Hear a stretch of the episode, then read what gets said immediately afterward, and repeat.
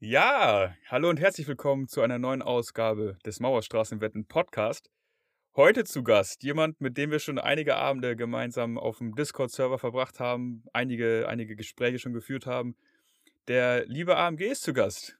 AMG Soon, mein Lieber, wie geht's dir? Äh, mir geht's bestens. Ich freue mich, im Podcast zu sein. Ja, schön, dass du da bist. Bei dir freue ich mich ganz besonders. Wie gesagt, wir hatten schon das ein oder andere längere Gespräch im Discord, äh, ein paar ziemlich geile Sessions. Das müssen wir auf jeden Fall mal wieder aufleben lassen. Und äh, ich freue mich, dass du zugesagt hast. Und wir haben auf jeden Fall auch einige schöne Themen heute für euch zu Hause an den Hörgeräten, an den Kopfhörern im Auto, wo auch immer ihr gerade unterwegs seid, äh, aufgeschrieben oder vorbereitet. Wir werden natürlich sprechen beim Oatly-Mann AMG äh, über Haferlich, über Oatly. Dann werden wir über BMW, Benz und Bentley sprechen, Beamer, Benz oder Bentley.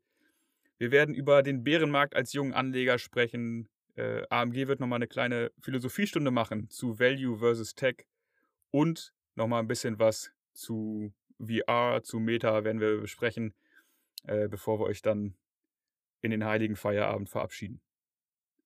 Hast du Bock? Aber sowas von. Sehr schön. Dann lass uns direkt mal loslegen. Wie, wie kommt's, dass du Oatly so hart feierst? Ich meine, das ist ja jetzt lange dein Flair gewesen, der Oatly-Mann. Wie kam es dazu? Ähm, also, ich trinke allgemein relativ viel Milch. Und irgendwann habe ich, war ich halt im Supermarkt und ähm, da gibt's so ein ganzes Regal mit Hafermilch und Soja und so weiter. Und ich habe mich auch immer so durchprobiert durch Kokosmilch und äh, Mandelmilch und sowas. Und es hat mir, also mir hat nichts davon geschmeckt. Und äh, irgendwann habe ich halt zu Oatly gegriffen, weil ich auch die Marke irgendwo mal gesehen habe. Also ich glaube, das war so die Zeit rum, als Oatly dann an die Börse gehen wollte. Und dann habe ich mir es halt geholt und es hat mir geschmeckt. Und dann habe ich mich so durch die ganzen Sorten probiert und mittlerweile muss ich sagen, ähm, Oatly Kakao, äh, das ist halt, das ist wie Heroin für, für mich. Also äh, bei jedem Einkauf kommt mindestens eine Packung Oatly in den äh, Wagen und ähm, ja, ähm, dadurch äh, bin ich, glaube ich, auch Aktionär geworden. Okay, ja, ich, ich habe diese, diese ganze Bande rund um Oatly Kakao auch im Daily mal mitbekommen. Hatte mir dann auch mal eine gekauft. Und seitdem ich sie gekauft habe, steht sie auch schon im Kühlschrank und wartet darauf, getrunken zu werden. Aber ich habe es noch nicht geschafft. Äh, die steht da bestimmt schon zwei Wochen. Muss ich, vielleicht, vielleicht trinke ich heute Abend mal ein. Ja, es wäre wär doch äh, eine gute Zeit, gerade im Podcast, also nach dem Podcast zur Feier des Tages. Ja, einmal die Stimme ölen nochmal, so vorm, vorm zum Bett gehen. Ja, natürlich. Also äh, Oatly Kakao, das geht ja immer. Auf jeden Fall.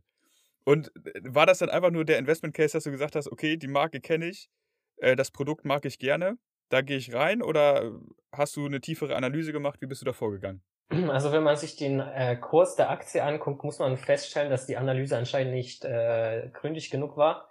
Also da habe ich nicht in die, bis in die letzte Fußnote geschaut, äh, wenn die Aktie von, von irgendwie 20 Euro auf drei oder nee, vier Euro ist es, glaube ich. Nein, echt? Ja. Drei Euro? Alter. Äh, vier, vier, also ich glaube 3,90 oder so. Also so genauso erfolgreich wie Lang und Schwarz oder ähm, Bärchenwurst. Ich, ich habe mir das Unternehmen schon angeschaut, äh, vor allem fand ich es halt spannend, weil ähm, unter dem Umweltaspekt, also so blöd wie es klingt, aber ähm, Hafermilch ist halt ein Zukunftsmarkt. Ähm, Kuhmilch ist halt schlecht für die Umwelt, ne? Du brauchst halt viel Wasser, einmal für die Kühe, dann müssen die Kühe was essen. So, ähm, kostet alles Wasser. Ähm, die Produktion, also die gesamte Milchproduktion verursacht viel CO2 und Kühe produzieren auch noch Methan. Und ähm, da war es halt ganz spannend, mal nach Alternativen zu suchen. Und wie gesagt, es war auch gerade die Zeit rund um Oatly mit dem IPO. Ähm, das Wachstum hat auch gestimmt. Na, und dann bin ich halt reingegangen in die Aktie. Äh, leider, glaube ich, ein bisschen zu hoch. Mhm. Was ist denn dein Einkaufskurs, dein Einstandskurs? Ich müsste jetzt, glaube ich, nachgucken, aber ich schätze, ich bin irgendwie bei acht oder neun Euro äh, mit mehrmaligen Runterdurchschnitten. Ja, okay, aber, aber dann ist es ja noch verkraftbar. Ich meine, jetzt nicht so eine komplette Position mit 20 Euro als EK und dann hängen die jetzt bei um die 4 Euro rum. Das wäre natürlich auch bitter. Äh, ja, es wird bitter. Also ich sag mal, ähm, die Performance ist halt trotzdem nicht das, was man sich erhofft hat. Ja. Ja gut, ich meine, wir sind ja nicht zum Spaß hier, sondern zum Taschenhalten. Insofern bist du damit ganz gut aufgestellt, glaube ich. Ja, ja, also da habe ich mir wirklich Vorbild an äh, ganz MSW. Ähm, also da, da, also wirklich MSW ist einfach mein Vorbild beim Investieren. Ja, sehr gut. Und wann, wann bist du dann erstmalig so bei, bei Oatly rein? Und wie, wie häufig hast du nachgekauft? Äh, ich glaube, ein, zwei Monate nach dem IPO, also kurz nach dem IPO ging es nochmal nach oben. Also das war auch ganz komisch. Ähm, da war die Bewertung schon absolut heftig.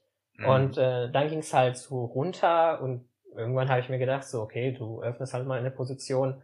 Und dann habe ich wahrscheinlich drei, vier Mal nachgekauft. Jetzt mittlerweile länger nicht, also jetzt wahrscheinlich ein halbes Jahr nicht mehr nachgekauft. Ähm, ich lasse die erstmal so ein bisschen liegen. Hast du das Vertrauen äh, verloren? Äh, nee, eigentlich nicht. Also, ähm, das Problem war, also an sich ist der Markt ganz geil für Oatly. Also ähm, mhm. ich kann nur empfehlen, mal in den ähm, Quartalsbericht reinzugucken von diesem Jahr. Äh, da ist so eine richtig geile Zusammenstellung, wie ähm, der Hafermilchmarkt wächst und so weiter und wie Oatly im Vergleich dazu ähm, da Teilen ähm, da auch am wachsen ist. Und ähm, also das also Wachstum stimmt halt, bloß ähm, die Bewertung war halt ein bisschen zu hoch. Mhm.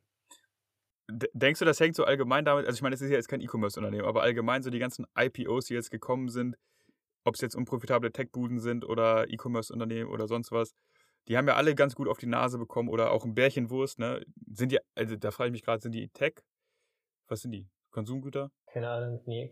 Ich habe keine Ahnung, was das ist. Also ist auch kein Investment für mich. Ja. Ist ja auch aus Bären, äh, Bärenfleisch insofern nicht, nicht so unbedingt nachhaltig, ja. Nee, aber ich, äh, denkst du, dass das hängt damit zusammen, dass sie so auf die Mütze bekommen haben? Oder einfach, woran liegt das? Also zum einen war die Bewertung schon beim IPO viel zu hoch. Ähm, da wurden schon mehrere Jahre äh, Wachstum eingepreist, was 2021 nicht unbedingt komisch war. Also wenn du dir zum Beispiel Cloudflare oder sowas anguckst, die Aktie stand mal bei 200 Euro, glaube ich. Mittlerweile ist sie bei 40, glaube mhm. ich. Mhm. Ähm, und ähm, dann kamen halt paar Sachen, die einfach ja dem Modell, also dem Geschäftsmodell von Oatly gestartet haben. Ähm, die haben zum Beispiel eine Zusammenarbeit mit McDonald's in China, aber mhm. China hat halt ähm, bleibt halt bei dieser harten Corona-Politik. Und wenn Lockdown ist, dann geht halt keiner in McDonalds und holt sich dort halt äh, seine Hafermilch, ne? Und ähm, Oatly baut auch massiv Fabriken aus und ähm, die Supply Chain war auch einfach ähm, durch China sehr stark beeinträchtigt. Und der letzte Punkt natürlich Inflation. Du kannst ja nicht einfach den Preis deiner Hafermilch um zehn Prozent erhöhen. So, also klar, die Konsumenten sind bereit, irgendeinen Preis zu zahlen, aber ähm, 5 Euro würde ich für die Packung jetzt auch nicht zahlen wollen. Nee, wobei, also die Discounter haben ja auch immer viele, viel äh, oder häufig Eigenmarken dazu, ne, die dann auch deutlich günstiger taxieren. Und ich frage mich immer, wie kann es sein, dass Kuhmilch, keine Ahnung, so um einen Euro kostet? Also ich habe, ich, ich selber kaufe keine Kuhmilch, deswegen weiß ich jetzt nicht genau, wie der Kurs da ist. Äh, habe es aber so in Erinnerung, dass es immer sehr günstig war. Und sowas wie Oatly, so eine Hafermilch oder Erbsenmilch oder sonst was, kostet immer ein Arsch voll Geld. Da bist du dann bei, bei 2,70, 2,80, 3 Euro teilweise. Äh, wo kommt da diese, also wo kommt da die Marge her? Ist, wird zu wenig produziert, dass die Produktionskosten so hoch sind? Ähm, also ähm, das Ding bei Oatly ist, die haben ein, also eine viel größere Nachfrage nach ihren Produkten, als sie produzieren können. Ähm, das war so der Faktor, den sie schon die ganzen letzten Jahre zuvor ähm, zurückgehalten hat. Mhm. Äh, und die streben auch in der Zukunft eine sehr hohe Marge an, also ich glaube 30 Prozent oder sowas, was ja Wahnsinn ist bei, bei, bei Hafermilch. Ja, ich meine, es ja. ist Wasser und Hafer. Ja. Ähm, aber es ist halt so eine, so ein bisschen eine hippe Marke, ne? Also das ist das, was sich die irgendwelche Teenager-Girls oder so, oder auch Teenager-Jungs, ich will da jetzt äh, nicht auf eine Gruppe gehen, ähm, bei Starbucks holen und sich dann gut fühlen, weil sie was für die Umwelt getan haben ähm, hat halt natürlich ein ganz anderes Image als so eine äh, Discounter-Marke. Voll. Und man darf auch nicht vergessen, so diese, ich meine, so die, das siehst man ja auch bei uns im Daily, die ganzen Kaffeearschlöcher, wie sie auch immer gerne genannt werden, in, in verschiedenen anderen Podcasts. Aber die ganzen Leute, die sich so mega einen drauf abfeiern, einen richtig geilen Kaffee zu machen, äh, da habe ich auch in meinem Freundeskreis viele, die dann auf Oatly schwören einfach auf die Barista Edition, weil die halt mit am besten schäumt, am, am geilsten schmeckt und so und die eben auch keinen Bock auf Kuhmilch haben. Ähm, also das, das glaube ich auch ist dann immer so, so ein Bubble-Effekt, wie du, wie du schon sagst. Ja, also ähm, ich habe die Barista nie versuch, äh, nie probiert, weil ich trinke auch keinen Kaffee. Ich gehöre nicht zu der Bande äh, oder ja. sehr selten. Ähm, von daher ähm, ist es für mich schwer einzuschätzen, wie da mit Barista ist, aber ich fand es tatsächlich lustig. Es gab paar Leute, die haben sich auch im Daily darüber geschrieben, dass sie sich Oatly geholt haben, die Barista-Edition, weil klang so cool mit Barista. Und dann haben sie das versucht, so halt ohne etwas weiteres zu trinken. Und dann haben sie festgestellt, es schmeckt ja nicht. Also. Mhm. Mhm. Ja, ich meine, die ist natürlich extra dafür da, damit du die geil aufschäumen kannst. Und da, da ist sie wohl deutlich besser als andere, ne? Ähm, ja, habe ich auch immer so gehört. Und ähm, das werde ich jetzt auch nicht anzweifeln in diesem Podcast. ähm, die, die, die, äh, der Umsatz muss ja eingebracht werden.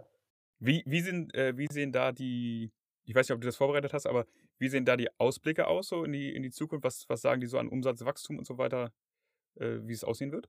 Ähm, also die äh, unterteilen das auch immer in Geschäfte in Europa, in Asien und in die USA, glaube ich. Ähm, also die streben ungefähr ein Wachstum von 30 bis 40 Prozent pro Jahr an. Ähm, in Europa wird es mittlerweile echt, also läuft langsam, also ich glaube nur noch so um 10 Prozent. Ähm, in USA läuft es überragend, also da haben die über 40 Prozent Wachstum und auch in Asien ähm, mhm. wachsen die um die 30 Prozent pro Jahr. Ähm, ist halt alles davon abhängig, was die an, an wann die es schaffen, ihre äh, Fabriken hochzuziehen. Ja. Ja, und dann auch am, am, an der Nachfrage auf dem, auf dem Hafermarkt, ne? Ja klar, das ist halt ein Problem derzeit, weil die Preise ja auch ein bisschen durch die Decke gegangen sind, äh, aufgrund von Ukraine-Krieg und so weiter. Mhm. Nicht ja, die geilste Zeit. Ja, auf jeden Fall. Und wie sieht's da mit den Earnings aus? Also wie profitabel sind die? Seit wann kauft MSW profitable Unternehmen? Ich bitte nicht. Ja, du. Man kann ja mal fragen, ne? Nee, also es äh, waren jetzt, ich glaube, von Jahr zu Jahr sogar größere Verluste, äh, viel aufgrund von Investitionen natürlich ähm, okay. und äh, Inflation und Corona, also das sah jetzt nicht sehr gut aus, ähm, wenn ich mich recht entsinne. okay. Was ja eigentlich komisch ist, ne? Äh, ich meine, wenn sie 30% Marge anstreben im LEH, im Lebensmitteleinzelhandel, wo ja sonst so, ich glaube, 1 bis 3% normal sind bei no normalen Produkten und du dann eher so auf den Eigenmarken die, die 10, 20, 30% hast, deswegen machen die ganzen Discounter das ja auch, äh, dass sie dann trotzdem unprofitabel sind.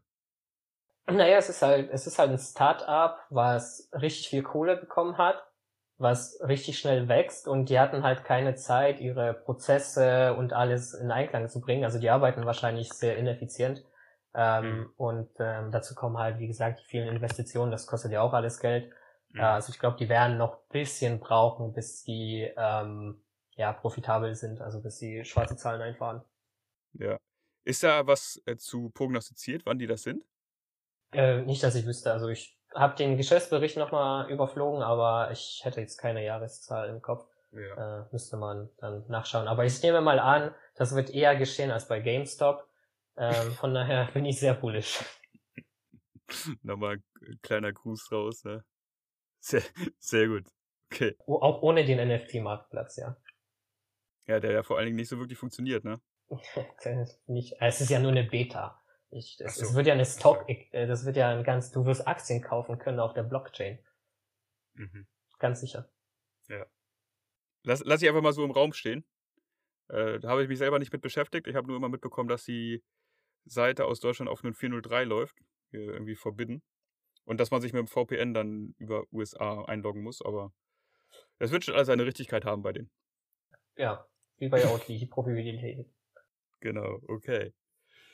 Äh, AMG, ich meine, du hast ja eine ne bestimmte Automarke in deinem Namen. Jetzt, jetzt stelle ich einfach mal die offene Frage, wo ich wahrscheinlich auch die Antwort gar nicht weiß. Bist du eher so Beamer, Benz oder Bentley-Fahrer? Ähm, also da muss ich definitiv Bentley sagen bei meinem äh, Namen, meiner Nickname. Äh, nee, also es ist schon, es ist schon der Mercedes. Sehr geil. Da hattest du ja auch erzählt, äh, wolltest du ein bisschen zu erzählen, äh, wie, wie die so aufgestellt sind, ne? Mhm, ja, genau. Also äh, ein bisschen habe ich mich mit dem Unternehmen auseinandergesetzt. Dann erzähl mal. Äh, also Mercedes ist halt derzeit einfach ein Play, meiner Meinung nach, ähm, weil die Bewertung mittlerweile absolut lächerlich ist. Also die werden mit äh, einem KGV von zwei bis drei bewertet. Also gefühlt so, als würden die morgen pleite gehen. mhm. ähm, was ich glaube nicht passieren wird. Also ich kann mich ja natürlich irren.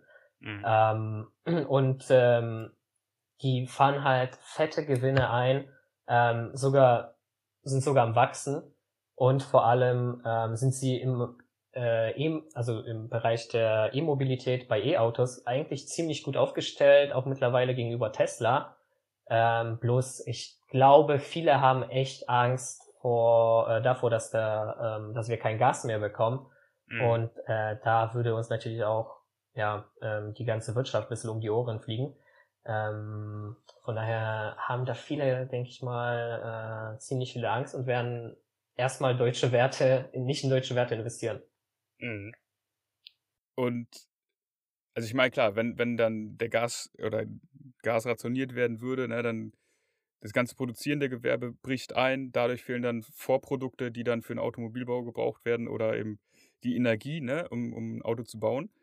Ähm, wie sind gerade die anderen Marken bewertet? Hast du das so auf dem Schirm? Also was haben die so für ein KGV, dass man einfach so ein Gefühl dafür bekommt, wie die einfach jetzt unterwegs sind? Also VW und BMW liegen alle ungefähr auf demselben Niveau. Die ganzen deutschen Hersteller sind da ähm, sich gleich quasi.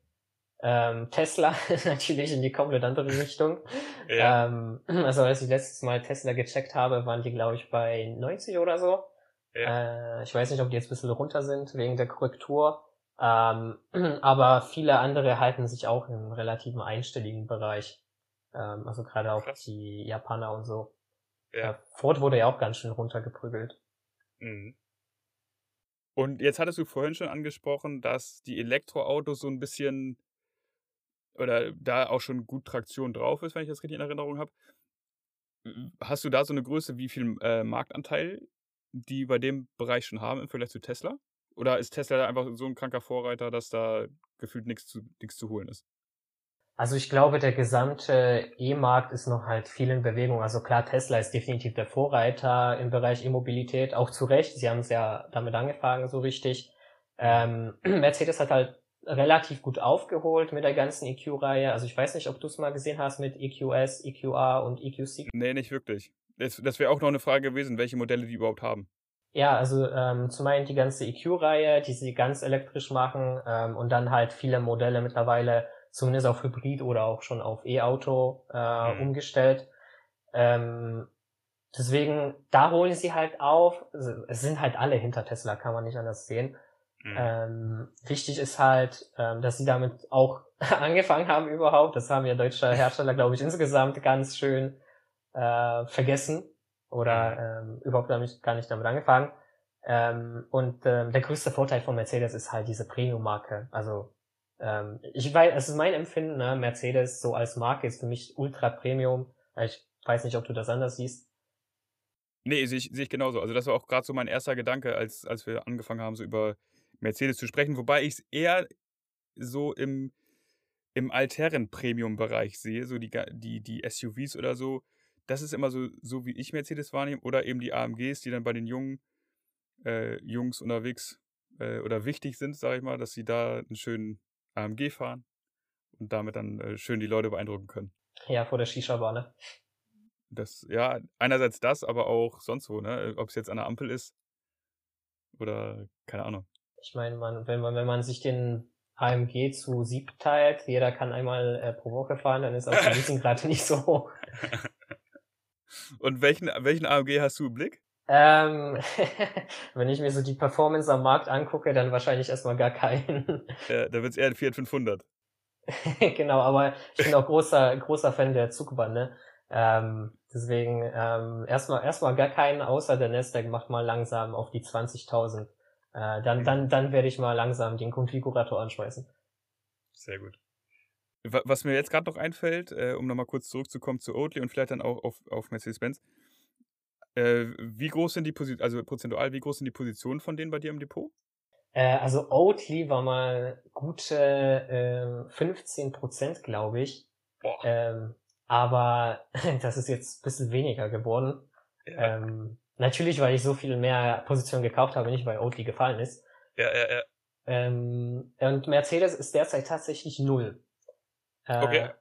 Ich, ich hatte die Position, habe kurz nach dem Ukraine-Krieg äh, eröffnet.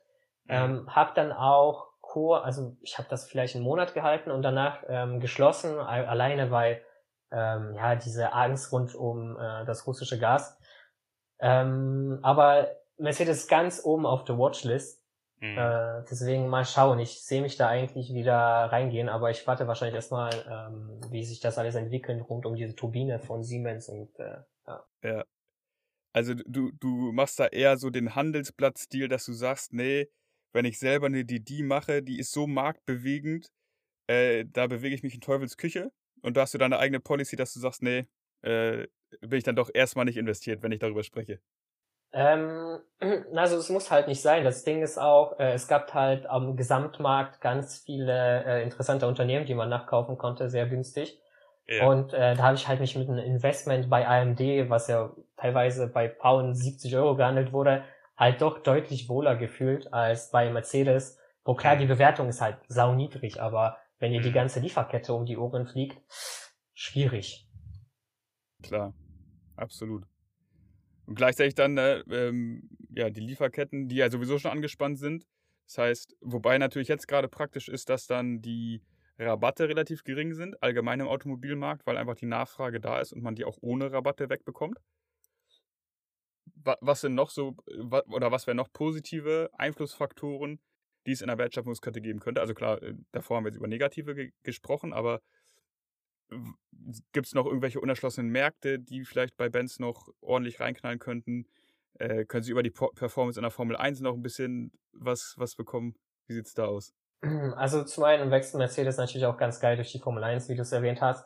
Ähm, ja. Also die sind dieses Jahr, glaube ich, auf Platz 3 äh, wenn ich mich recht entsinne. Also ein bisschen schwächer als die Jahre zuvor, aber ja, ja. immer noch ganz stark. Ähm, ja. Also zum einen ist halt der ganze Automarkt in Bewegung. Ähm, mhm. Der war schon immer umkämpft, bei, gerade bei Verbrennern. Äh, und jetzt bei den E-Autos kam, kam halt nochmal mega Konkurrenz dazu. Also du hast Tesla. Tesla hatte ja fast gar keinen äh, Anteil am Verbrennermarkt. Mhm. Ähm, dann hast du NIO, dann hast du Rivian und Lucid und so weiter. Äh, deswegen, da ist halt der ganze Markt in Bewegung. Wenn du dir einen guten Namen im E-Auto-Bereich aufbauen kannst, äh, dann mhm. hast du nicht schlechte Chancen. Und äh, was ich auch ganz spannend finde bei Mercedes ist halt, dass sie jetzt diese ähm, Premium-Strategie ähm, fahren wollen. Mhm. Also es gab ja mal so Versuche, Mercedes für alle anzubieten, aber das mhm. ist meiner mhm. Meinung nach halt nicht der Sinn. Also du würdest ja auch mhm. nicht Apple-Produkte für 300 Euro anbieten. Also Smartphones, iPhones. Ja. Nee, klar, das ist dann nicht die, die Positionierung, das stimmt.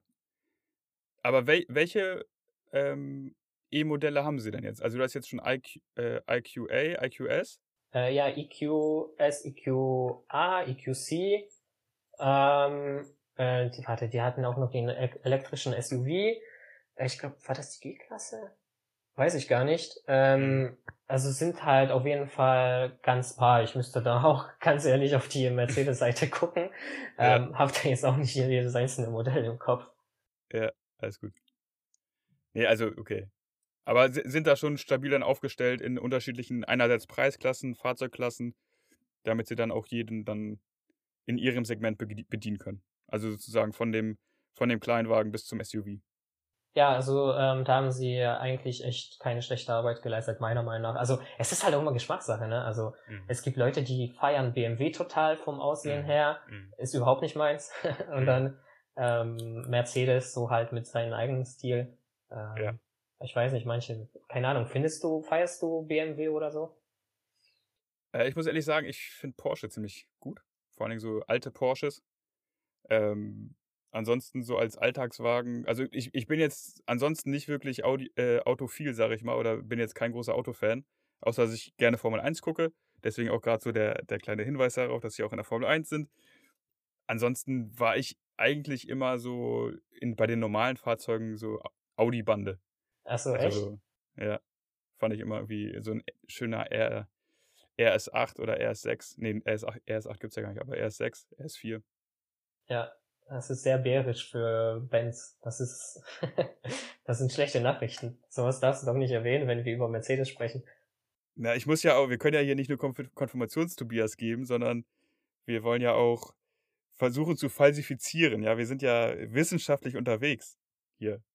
Das ist ja eine, eine reine Empirie, die wir hier machen. Genau, überhaupt nicht durch persönliche Meinungen und äh, Investitionen beeinflusst. Nein, nein, nein, aber bei Mercedes ja tatsächlich nicht. Also weder, weder du bist investiert noch ich bei Mercedes. Ja, wenn man Zeit, das zu ändern, ne? Ja, ist so. Also Nasdaq auf, äh, auf 20.000 und dann, dann wird der Konfigurator angeschmissen. so muss das laufen. Welchen AMG hast du denn vor Augen? Also so, wie ich kenne immer nur äh, C63, glaube ich, als AMG, ne? Ja, der ist auch geil. Also das, ähm, boah, da gibt's halt echt viele Modelle, weißt du, da, das wäre halt davon abhängig, ob der Nasdaq dann äh, dieses Jahr die 20 oder die 25.000 äh, knackt. Ähm, dann würde ich so vom Budget her dann entscheiden. Äh, wobei ab einer gewissen Summe wäre ich, glaube ich, auch langsam ein bisschen schwach für Porsche werden. Ja. Muss ich auch zugeben. Finde ich auch sehr ja. geil. Ja, so ein Porsche fahren, das ist ja schon Wäre schon gar nicht so verkehrt, ne? Ja, also ähm, ich warte auf den Porsche IPO und dann werde ich mir ganz sicher von den ganzen Dividenden dann ähm, einkaufen können. Ja, ich meine, der, der Porsche CEO wird jetzt oder geht jetzt zu, zu VW. Das kam ja jetzt, glaube ich, Freitag. Also, ich meine, ich hatte ja noch Platz als, als Gast im Podcast. So als kleine Selbstbewerbung. Wer, wer in den relevantesten deutschen Finanzpodcast kommen möchte, der darf sich gerne bei mir melden. Und dann können wir da mal über Porsche ein bisschen sprechen. Genau, wir brauchen einen Ausgleich zu Mercedes jetzt. Genau. Ähm, am besten dann auch nur jemand von Alpro, damit äh, da auch eine Gegenstimme zu, zu so. Oatly können. Das wäre, das wäre, das wäre schon was. Also, falls wer bei Porsche arbeitet und gute Connections hat. es leidet in meine DMs damit. Stellt einen Kontakt her. Das, das wäre geil, ey. Ja. ja, man muss sich auch ein bisschen steigern. Ne? Also wir hatten ja Tarek ähm, von, von äh, Über dich. Ja. Da haben wir auch langsam mal Zeit, ein bisschen in die Auto, äh, Automobilindustrie reinzutappen.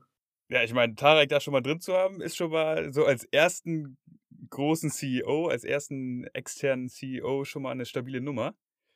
Da ist die Hürde dann hoch. Also eigentlich müssten wir dann jetzt direkt so mit, mit den, ja, VW, Porsche, Benz CEOs nachführen und dann relativ schnell auch mit, mit Elon hier einmal ins Gespräch kommen. Ja, wir, äh, irgendwann Bill Gates äh, und äh, Bezos und so. Und ja. man kann sich ja nicht aufhalten lassen. Ist so.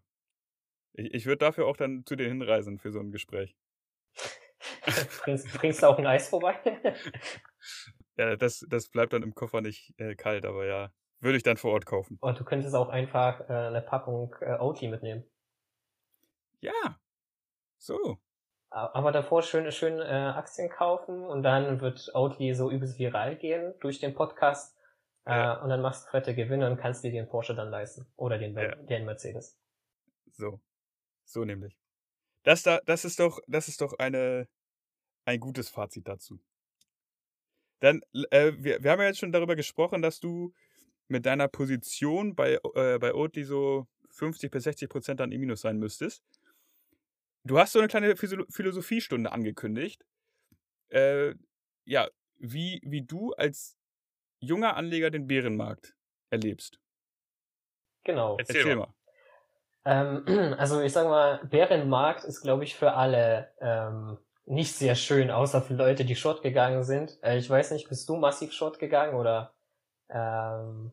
Nee, gar nicht, gar nicht. Also ich glaube, Zong war ja massiv short aber wahrscheinlich auch, so wie ich ihn kenne, so getimt, dass er dann die Rallyes geschortet hat und wenn es runtergegangen ist, long war. ich glaube, ich, ich erinnere mich an Discord-Abend, wo er dann massiv Shorts gekauft hat und wir haben ihm alle ausgelacht und meinten, das ist totaler Schwachsinn, das zu machen. Und ja. dann hat er das verkauft und ich glaube, am nächsten Tag ging es irgendwie massiv runter ja. oder nächste Woche. Ja, ist so, ist so. Ja, da war ich bei an dem Abend. Also ja, das war, das war richtig geil. Also ja. deswegen auch nochmal die Empfehlung, kommt in den Discord äh, für die besten Finanztipps. Genau ist noch nie schief gegangen. Nee, aber, aber, ähm, also Bärenmarkt ist ja allgemein schlecht für die meisten Anleger, die nicht short gehen, aber gerade glaube ich für Junge, also ähm, die meisten, also es gab ja so ein bisschen Boom nach, äh, nach dem Corona-Crash, da kam ja das ja überall in die Nachrichten, äh, wie die Börse da mhm. aufholt. Und äh, auch 2021 ähm, hat ja alles nach oben geballert. Also ich glaube, der Nasdaq hat Pound 20 Prozent gemacht ist mhm. ja schon der Wahnsinn. Mhm. Ähm, und da sind wahrscheinlich auch viele eingestiegen, auch ich. Also ich habe gleich Anfang 21 äh, mitgestartet Ähm, und ähm, ja, das war halt eine richtig geile Zeit an sich, weil es ging die ganze Zeit hoch. Du hast irgendeinen Scheiß gekauft und es ging nach oben. Ähm, du hast irgendeine unprofitable Tech-Bude gekauft, ja, ging halt nach oben. Ähm, ja. Du eine unprofitable Tech-Bude hat an einem Tag vier Prozent verloren, da war ja halt egal, weil er es am nächsten Tag sechs Prozent gemacht hat. Mhm. Ähm, außer Audi. Äh, da ging es ja. in die andere Richtung. Ähm, aber ähm, jetzt und jetzt halt, hast du halt so äh, 2020, äh, 22 und plötzlich fällt halt einfach alles. Also mhm. wirklich alles.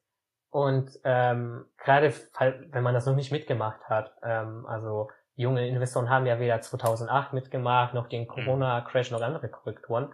Mhm. Äh, und auf einmal erwischst du das schlechteste Halbjahr, glaube ich, seit über 50 Jahren. Mhm. Äh, das tut halt weh. Mhm. Und, also wie hast du das dann gemerkt? Was hat das mit dir gemacht? Ähm, also ich habe auf jeden Fall äh, viel ähm, weniger ins Depot geschaut mhm. ähm, und äh, allgemein äh, auch weniger getradet. Ne? Also wenn, wenn du Gewinne mhm. machst, mhm. dann äh, schließt du die Position irgendwann und dann kaufst du dir das nächste, weil du wirst ganz sicher damit Gewinn machen. Mhm. Ähm, wenn es halt nach unten geht, dann kaufst du das und äh, dann ist es ein, natürlich ein Langzeitinvestment, was du sehr lange halten wolltest. Schon immer, du bist begeistert von den Fundamentals für die nächsten 15 Jahre, hast du schon damit mit der Aktie geplant. Ja. Ähm, ja, von daher äh, habe ich auf jeden Fall gemerkt, dass das nicht so Spaß macht. Mhm. Ähm, und äh, ja, also war auch sehr interessant äh, zu sehen, wie sich das auf Social Media, das Verhalten der Leute ändert. Ähm, also ich weiß nicht, ob du auch außerhalb von MSW auf irgendwelchen äh, anderen Reddit-Subs unterwegs bist oder so. Ja, wenig. Ich muss echt sagen, so ich, ich genieße die Zeit auf MSW und die, die Atmosphäre da und alles andere ist eigentlich so bis auf Hydro Homies oder so, wo mal lustige Bilder kommen, relativ langweilig, muss ich sagen. Oder nicht so, dass ich mich da besonders für engagiere.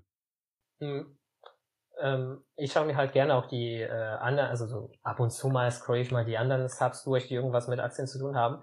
Mhm. Äh, und da fand ich das auch immer übelst interessant. Mhm. Ähm, so zum Beispiel Nvidia ist mir da im Gedächtnis geblieben. Die hatten irgendwann eine Bewertung von, glaube ich, knapp 100 KGV.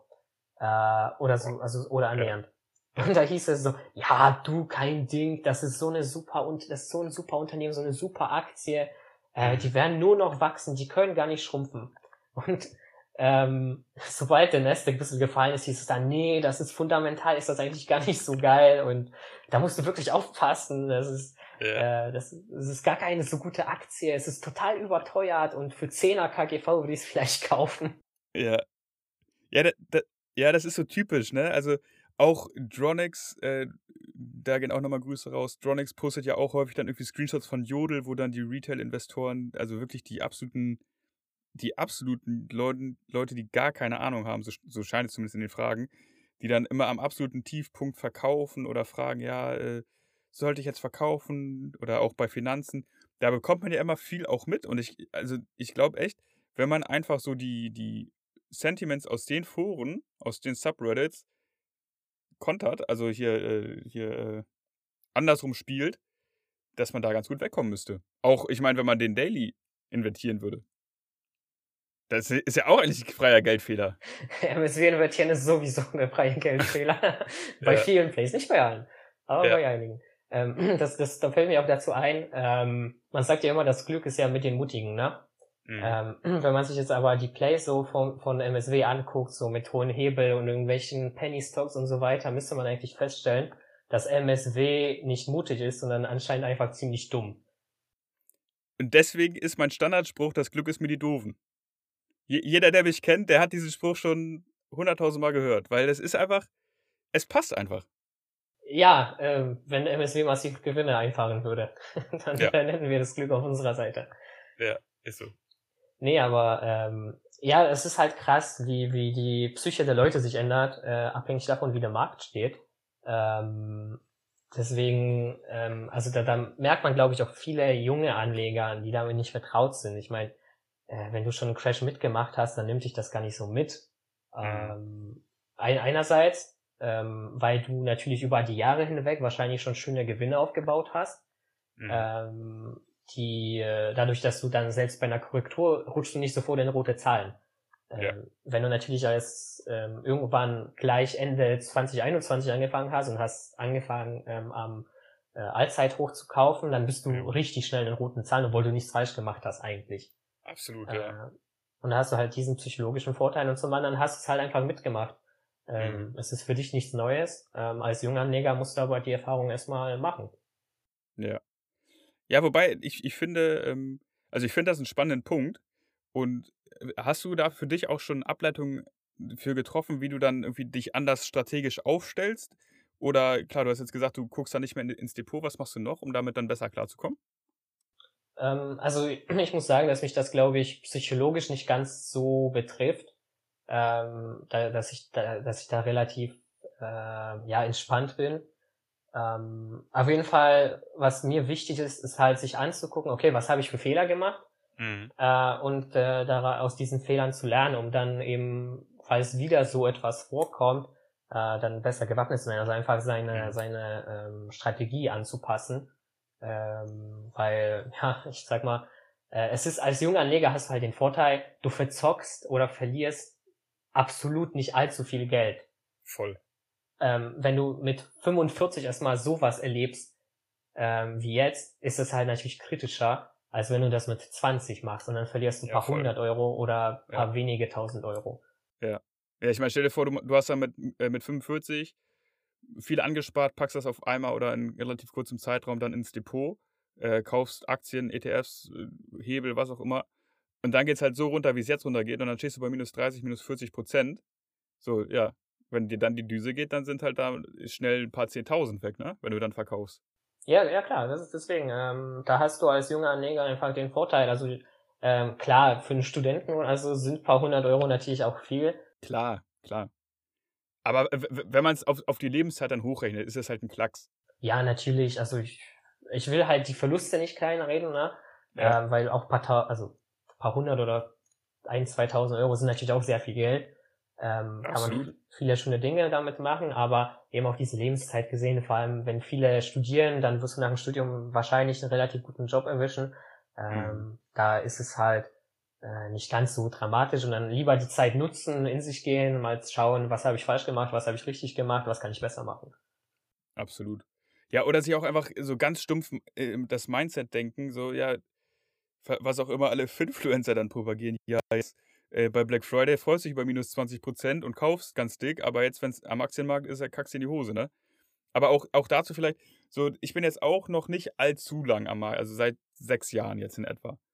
Und habe dann natürlich schon, oder 2018 habe ich mitgemacht, da habe ich mir richtig in die Hose gekackt, muss ich sagen. Da hatte ich dann minus 10% nur im Depot. Dachte so, boah, scheiße, Mann, das ist schon doll.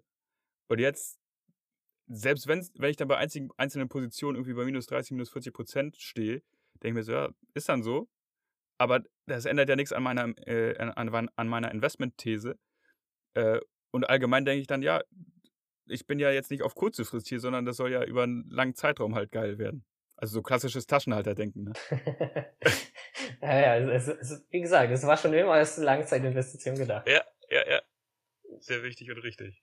Nee, aber, aber ich fühle das. Ähm, also, äh, es ist halt, wenn es nach oben geht, dann ärgern sich alle so, oh, jetzt so eine richtig geile Tunke, da würde ich mein gesamtes Geld Ja. reinschmeißen und dann voll die Gewinne einfahren. Und sobald Ja. die Tunke kommt, scheißt sich jeder ein. Und wenn ich dann Ja. lese, dass die Leute bei 12.000 Punkten im Nasdaq ihr Depot schließen, Ja. uff, uff, also wirklich Ja, ganz so. großes Uff.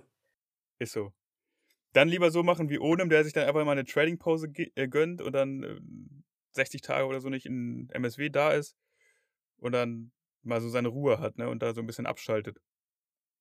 Statt dann das, das Depot zu verkaufen, wenn es absolut rot ist. Also das ist ja auch Quatsch. Ja, weil äh, die Frage ist natürlich, okay, einmal einerseits verkaufst du es ja, aber wann scheißt du halt ein? So, wenn du bei 12.000 Punkten im Nasdaq verkaufst und dann eine kleine Rallye beginnt und irgendwann Ja, sind ja. wir vielleicht bei 13,5, sich bei Ja, ja. 13,5 wieder einzukaufen, ist halt Ja, ziemlich ja. dämlich. Und Ja. vor allem wenn- natürlich doppelt bitter wäre, wenn ich bei 13,5 einkaufst und es dann auf 10.000 runtergeht. Ähm, Absolut.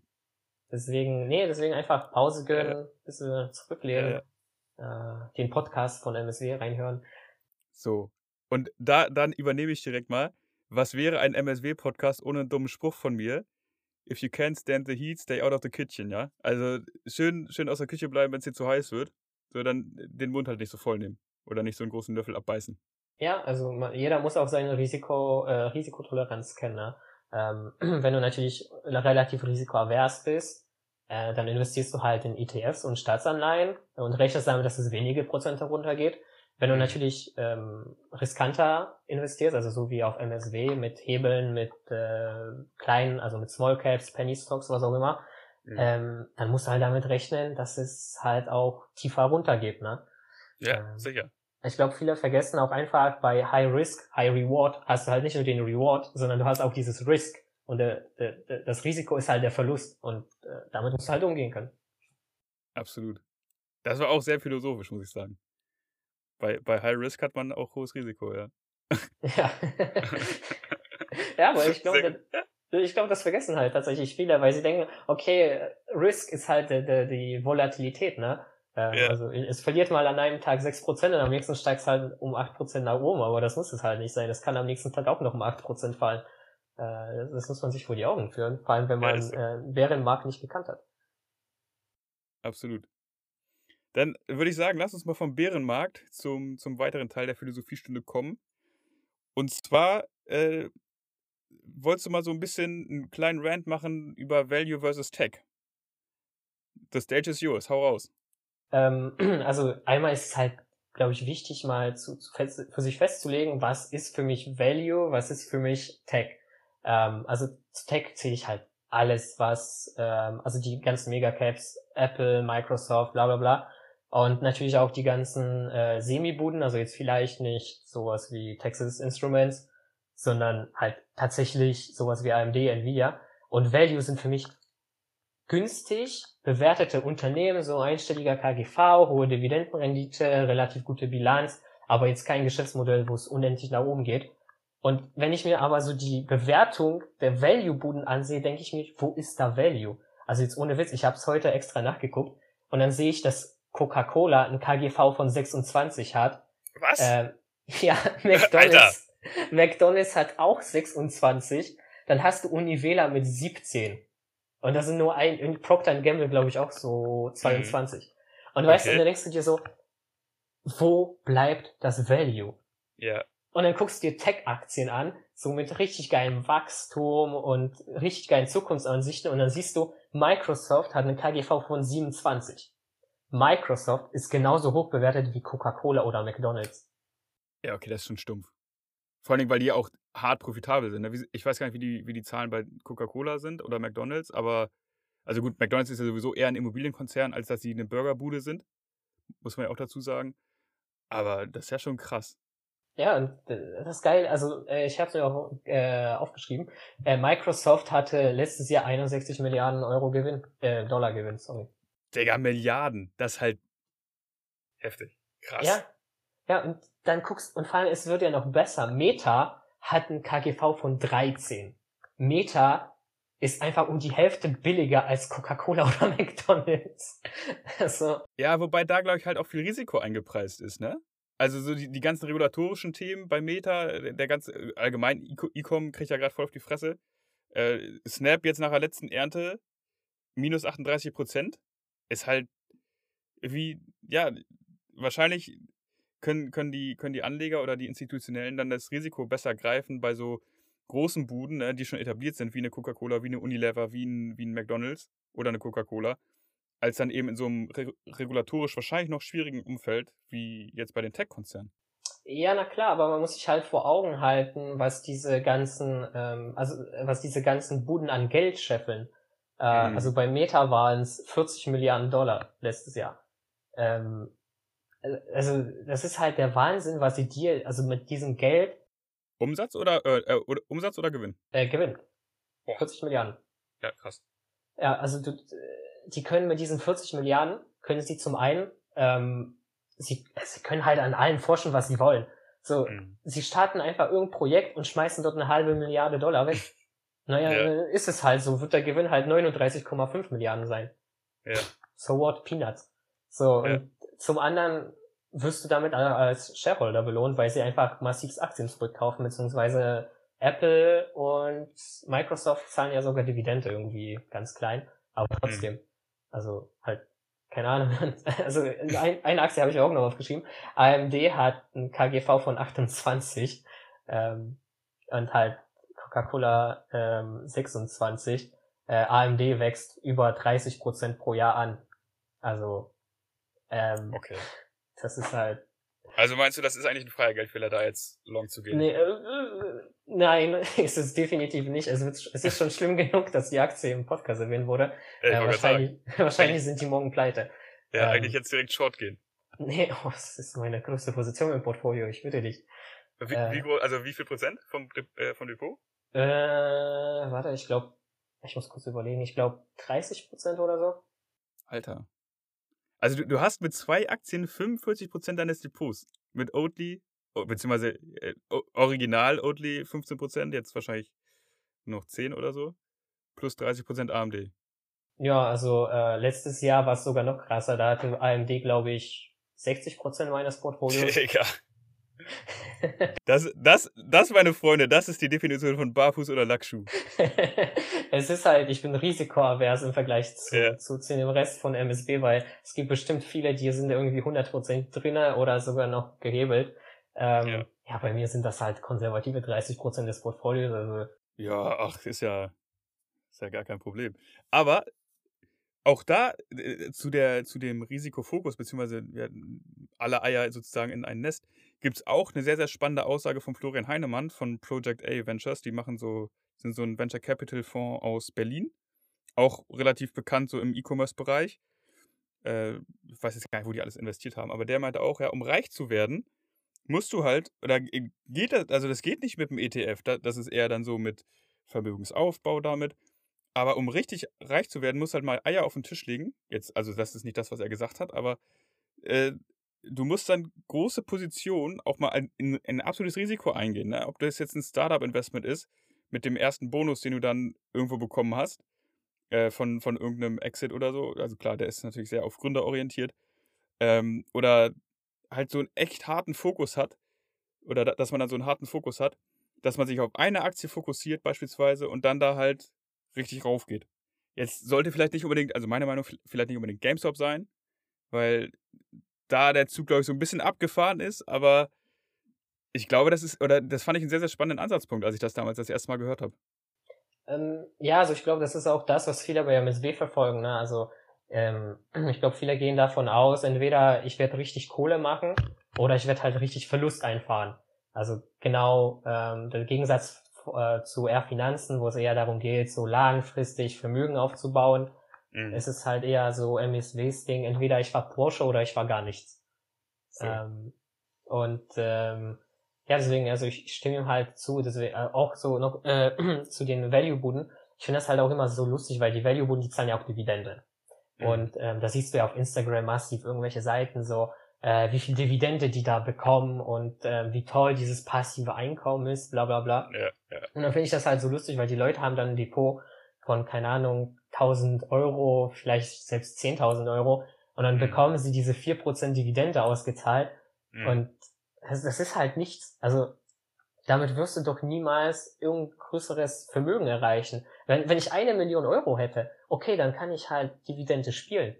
Ja, voll. Dann hast du halt 30.000 Euro netto im Jahr oder ein bisschen weniger als 30.000 Euro netto, hast du dann einfach so noch on top, ja? Damit kommt man schon ganz gut weit, äh, auf zwölf Monate gesehen. Ja, das ist halt schon ein schöner Urlaub, ne? ähm, aber, Fünf Tage so. genau, ja, in irgendeinem so Zwei-Sterne-Hotel am, am, am Stadtrand. Absolut. Ja, vor allem, was ich, an der, was ich an der Dividendenstrategie nicht verstehe, ist, wenn du dann irgendwann über der Kapitalertrag, also über, der, über, über dem Freibetrag bist, zahlst du halt für jeden Euro, den du bekommst, 26 Cent Steuern. Das heißt, wenn, also der, der, diese Strategie geht einfach in, nicht in meinen Kopf rein, weil du dann jedes Jahr mit jeder Dividende Geld verlierst.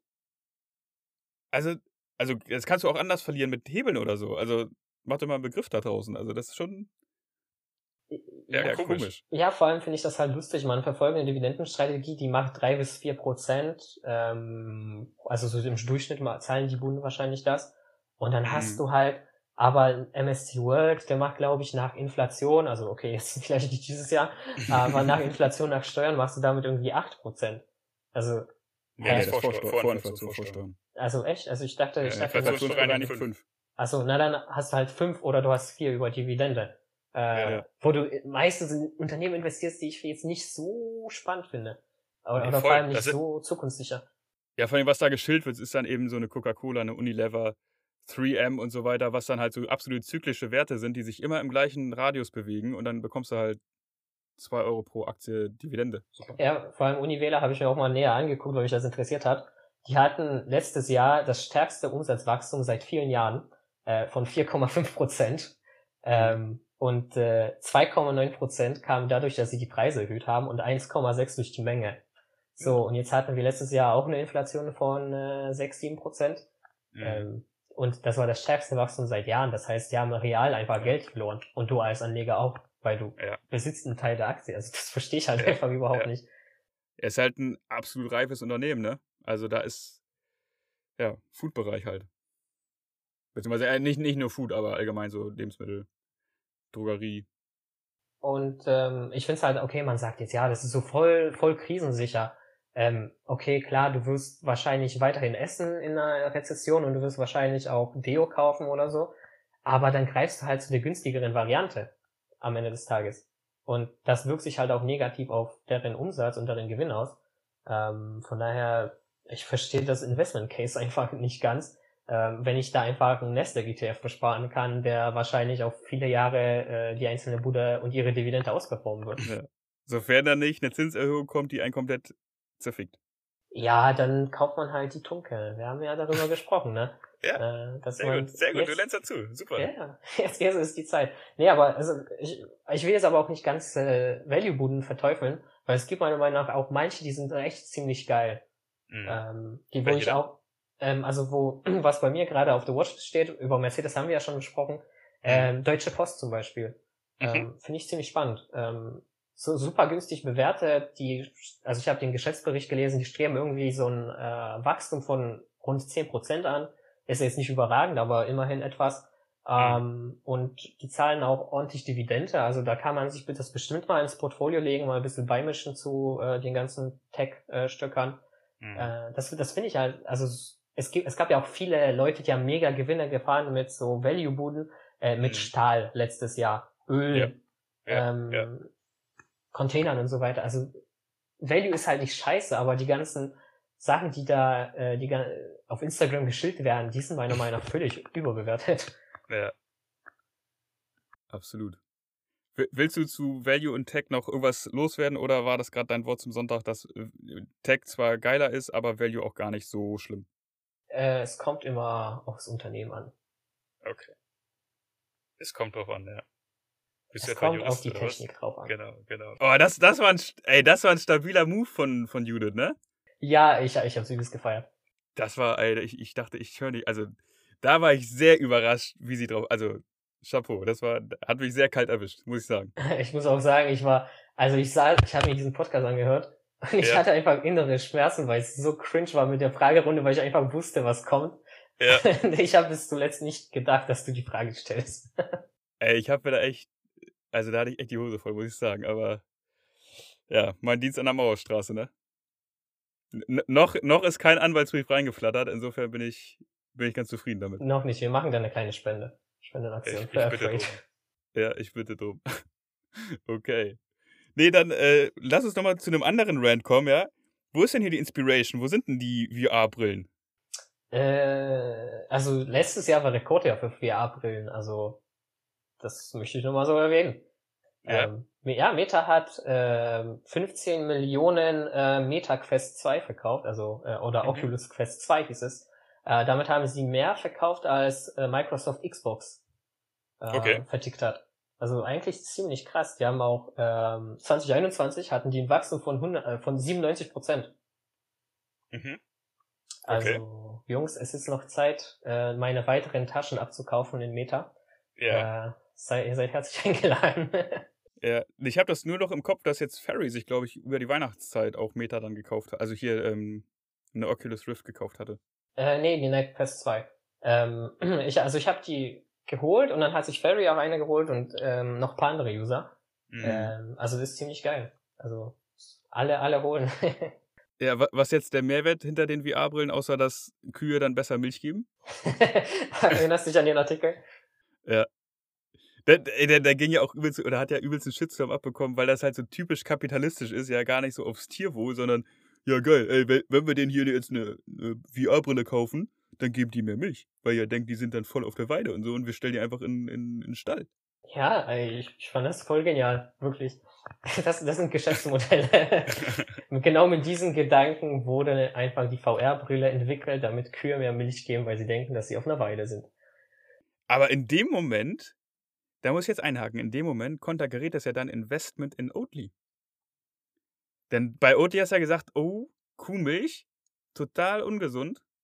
Und mit, mit VR-Brillen unterstützt du das ja. Fuck, jetzt, jetzt, hast du einfach mein Investment Case zerstört. Einfach so Ist so. komplett. Ist so. Oh, jetzt bin ich ziemlich sprachlos. so, muss ich jetzt Meta, also muss ich jetzt me mehr Meta kaufen, weil die diese VR-Brillen produzieren, oder muss ich jetzt Oatly verkaufen, weil das jetzt eigentlich schlecht für Oatly ist, dass die Kühe mehr Milch geben? Einfach beides nachkaufen. Einfach beides nachkaufen. Ich weiß zwar noch nicht mit welchem Geld, aber die Bank wird mir bestimmt irgendwelches leihen. Wenn der Podcast rauskommt, dann wirst du auch wissen, äh, so wie das mit Margin und so alles bei IBKR funktioniert. Oh, ja, da bin ich mal gespannt. Ja, da, da, äh, darüber wollte ich mich tatsächlich informieren, aber ich glaube, ich bin noch ein bisschen zu Geringverdiener für IBKR. Ja. Ja, da müsste ich mal reinschauen, aber da bin ich mal echt gespannt. Ja, nee, also wir haben, äh, vielleicht noch kurz dazu, wir haben heute den 25.07. und jetzt am 28.07. kommt der nächste Podcast raus. Da wird's, da wird's ein neues Format geben. Äh, das, das wird ganz geil. Hier kann ich jetzt auch schon mal erzählen, weil das ja erst, also dieser Podcast kommt ja erst dann zum 11.08. glaube ich raus. Wir werden da mit mehreren Personen zusammensitzen und einfach so ein bisschen Scheiße labern. Natürlich fachlich absolut relevant. Unter anderem eben auch, wie man bei IBKR einen Margin-Account erstellt und dann eben bei IBKR auf, auf Margin schön ja, Aktien kauft. Boah, ich bin echt gespannt. Also Ja. Witz. Ja, das. Es, es könnte sein, dass ich deswegen jetzt auch bei IBKR bin, aber kann auch nicht sein. also, also long Das- auf IBKR. da, da, das, das lasse ich einfach mal so unkommentiert. Okay, na, ich bin echt gespannt. Also, Ja. äh, mein zukünftig ist schon wirklich gespannt. Sehr gut. Okay. Oder damals Vergangenheits-Ich. Auf jeden Fall. Was, was, was willst du noch zu VR-Brillen sagen? Ähm, also es ist äh, tatsächlich ziemlich geil, äh, die Teile. Also ähm, normalerweise denkst du bei VR so, dass die sind übelst teuer, so 800, 900 Euro. Äh, und dann brauchst du noch einen 3000 Euro Rechner, um damit überhaupt irgendwas zu spielen, äh, spielen zu können. Hm. Ähm, weißt du, was eine Meta Quest 2 kostet? Jetzt so ad hoc hätte ich gesagt. Also mein erster Gedanke war 1200 Euro, aber das ist zu teuer. Sagen wir mal so 450 Euro. Ja, 350 bis 400 Euro kostet eine Ah, Quest okay. 2. Ja. Und das Geile ist, du brauchst dafür keinen Rechner. Also, du kannst einfach die Brille aufsetzen, die macht alles von selbst. Ähm, und dann kannst halt einfach ungestört zocken. Brauchst nur paar Meter, paar Quadratmeter äh, Platz, um nicht mit der Faust gegen die Wand zu hauen. Okay. Und äh, also so so qua- quasi aktivsportmäßig, dass man dann da bei sich im Wohnzimmer steht und ein bisschen äh, irgendwas zockt. Ja, genau. Also es gibt halt viele Games, die äh, Meta hat da so eine Einstufung gemacht von so, du sitzt eigentlich quasi oder stehst einfach nur im Raum bis hin zu, du schwitzt einfach komplett. Ähm, also du kannst auch äh, gerne, also ich weiß nicht, ob du Star Wars Fans bist oder so. Nee. Ah, okay. Absolut gar nicht. Ah, ich dachte, ich catch dich da. Nee, ähm, äh, Aber erzähl du trotzdem. gerne? Du, du, du wirst unsere Hörer damit catchen. Also, ähm, also es gibt äh, ein paar ganz geile Star Wars Spiele tatsächlich für die Quest. Ähm, und äh, da kannst du eben wie so ein richtiger Jedi mit äh, Lichtschwertern rumhantieren, während dich irgendwelche Roboter mit äh, Lichtschwertern angreifen äh, und Stormtrooper auf dich schießen. Und da kannst du schön äh, ja blockieren, angreifen und sogar die Macht kannst du auch nutzen. Okay. Ja, Also äh, es bockt schon mega oder du kannst auch von mir aus in irgendeiner Zombie-Apokalypse Zombies abknallen mit Waffen. Ja. Also auch The Walking Dead, falls es irgendwelche Fans gibt, äh, hat auch ein Spiel. Äh, es macht schon echt Bock, muss ich sagen. Ich muss sagen, ich hätte Bock auf so einen Rennsimulator und dann so eine VR-Brille aufsetzen und dann in so einem Rennsimulator sitzen und irgendwie Nordschleife fahren oder so. Da, da sehe ich mich. Ja, das gibt's auch. Äh, also nicht für die Quest 2, ähm, mhm. sondern also du kannst die Quest 2 mit einem PC verbinden und dann kannst du auch sowas wie Half-Life Alyx spielen und so. Mhm. Ähm, aber ich glaube, viele, viele neue äh, Rennsimulationen haben auch so einen VR-Modus, also so das neue okay. Formel 1 definitiv. Also ist ja keine Nordschleife mit drin. Ne? Ja, das stimmt. Aber, aber so Spa oder so oder Monza. Oh ja, auch geil, ja. Ja, das ja, auch was. Oh, Monza ist allem eine richtig geile Strecke, die kann man echt gut fahren.